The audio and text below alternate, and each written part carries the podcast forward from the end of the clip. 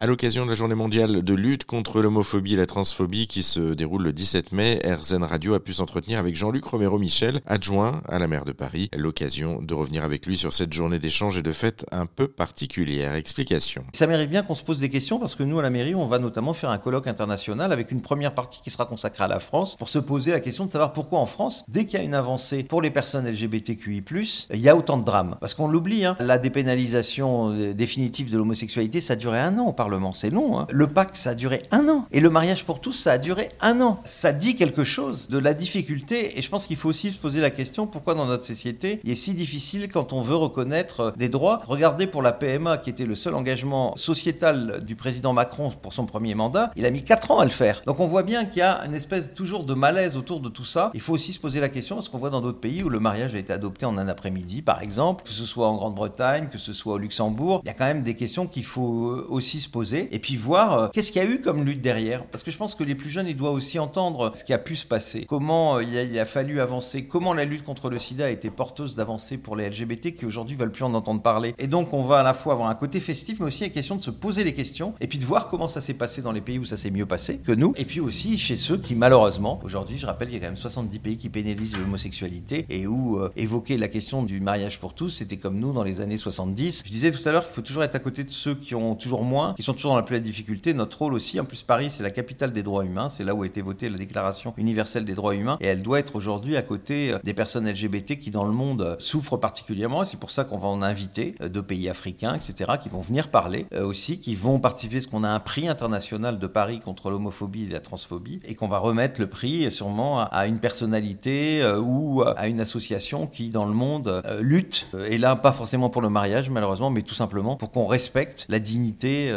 des personnes LGBT.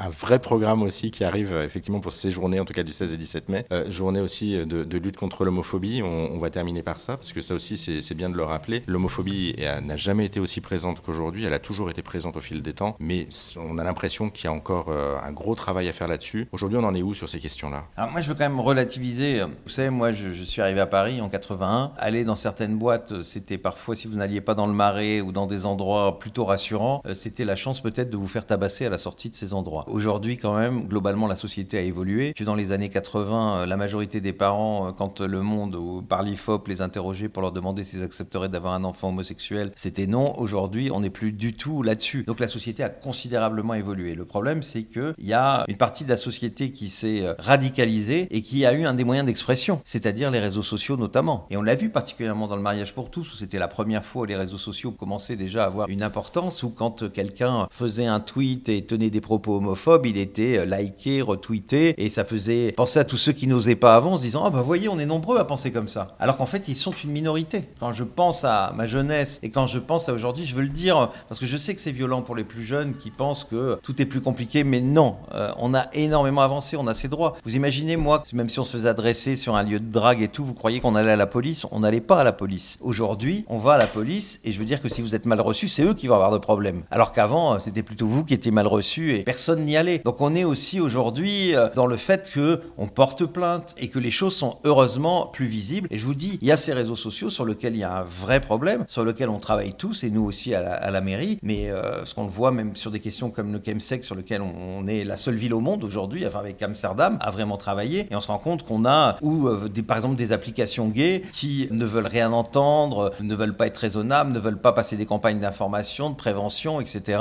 sur leur réseau. Et on voit que là, sur les réseaux sociaux, on a toute une palette à la fois sur les questions de LGBT-phobie, mais à la fois aussi sur les questions d'information, parce qu'il se passe aussi un phénomène aujourd'hui qu'il faut euh, dire dans la communauté euh, LGBT, particulièrement chez les gays, euh, qui est le chemsex, le chemical sex, avec peut-être 30% des gays qui ont pratiqué le chemsex, donc des chiffres qui ne cessent d'augmenter, et sur lequel on a aujourd'hui un vrai problème, parce que l'État n'a pas joué son rôle, et on a cette question-là, qui est une question qui pour nous est importante, qui, ne l'oublions pas, c'est un peu comme les débuts du sida, les pouvoirs publics ne veulent pas en entendre parler pendant six ans. Je rappelle que le président Mitterrand n'a jamais dit le mot sida avant 1987 euh, et qu'aujourd'hui, jamais le président de la République n'a dit le mot chemsex et qu'il a fallu attendre euh, longtemps, c'est-à-dire le dernier ministre de la Santé, pour que tant tu il utilise ce mot alors qu'aujourd'hui, ce n'est pas un phénomène marginal et que c'est euh, une question de santé publique et que le rôle des pouvoirs publics, sans jugement, c'est de travailler sur cette question de, santé publique et ça, c'est un chantier énorme. Et moi, je suis très fier qu'à la ville de Paris, grâce à Anne et avec Anne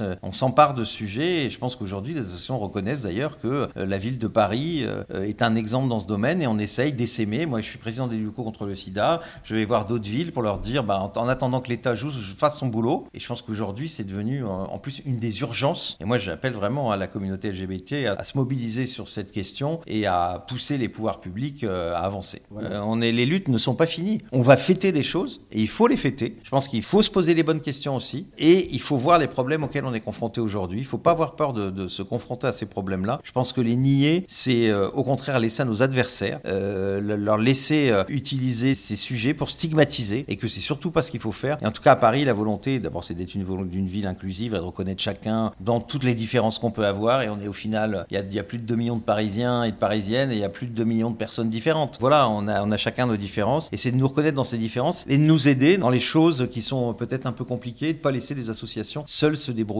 comme elles le font aujourd'hui sur un certain nombre de questions de santé publique. Et je pense justement, je le dis parce que pour nous, c'est vraiment une question essentielle aujourd'hui, le travail qui doit être fait euh, autour du chemsex. En tout cas, si j'ai une chose à retenir aussi de tout ce que vous avez dit, c'est le, lien qu'il y a entre l'histoire, parce qu'on est parti justement de ce centre d'archives et on revient sur ce côté historique. Vous parliez des jeunes qui n'avaient pas connaissance justement de l'histoire et qui euh, ne savent pas la chance qu'ils ont justement et des combats qui ont été menés auparavant. Donc ça aussi, c'est un fil directeur. Et justement, la, deuxième table ronde qu'on aura le 17 mai, j'ai voulu que je sois justement sur les apports du sida dans nos luttes. Parce que pour moi, il était important, parce que je suis souvent frappé de voir, par exemple, des jeunes gays qui aujourd'hui, on leur parle du sida, c'est comme si c'était une maladie de vieux, alors qu'il y a quand même toujours 5000 infections par an dans notre pays, et particulièrement chez les personnes LGBT, chez les gays, et qui est important qu'ils comprennent que d'abord, il ne faut pas voir ça que d'une manière négative, que c'est un virus qui a frappé violemment, qui a tué euh, comme jamais dans notre communauté, et que les gens qui ont mon âge, euh, avoir vu à 20 ans, 25 ans leurs amis mourir, c'était pas quelque chose de normal. Il faut qu'ils en aient conscience, mais que justement le fait que à la fois les personnes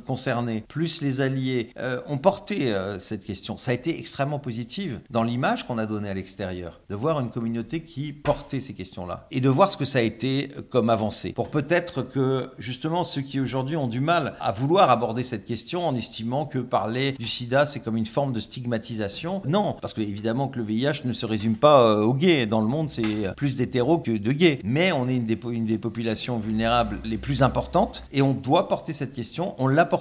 Nous, les anciens, ceux qui ont créé les premières associations, euh, ont fait un travail euh, incroyable dans une époque qui était extrêmement, extrêmement difficile. Et donc, il faut savoir leur, leur rendre hommage. Et donc, on va essayer aussi, voilà, et peut-être que les plus jeunes pourront se, se, rendre compte que toutes ces luttes, au final, bah, elles ont été porteuses d'avancées et que le combat, n'est malheureusement jamais fini et que aujourd'hui, voilà, il y a d'autres problématiques qui se posent et qu'il faut que bah, chacun se, se, mobilise sans juger qui que ce soit, clairement. Voilà, en continuant à se, battre et puis à faire la fête quand on peut se réjouir de certaines avancées. La journée mondiale de lutte contre l'homophobie et la transphobie, c'est donc euh, ce 17 mai. Pour en savoir plus sur ces deux journées, du 16 et 17 mai, la journée d'échange et de fête organisée par euh, la mairie de Paris à l'occasion de cette journée mondiale de lutte contre l'homophobie, eh bien, on vous a mis euh, tous les liens sur notre site internet direction rzn.fr.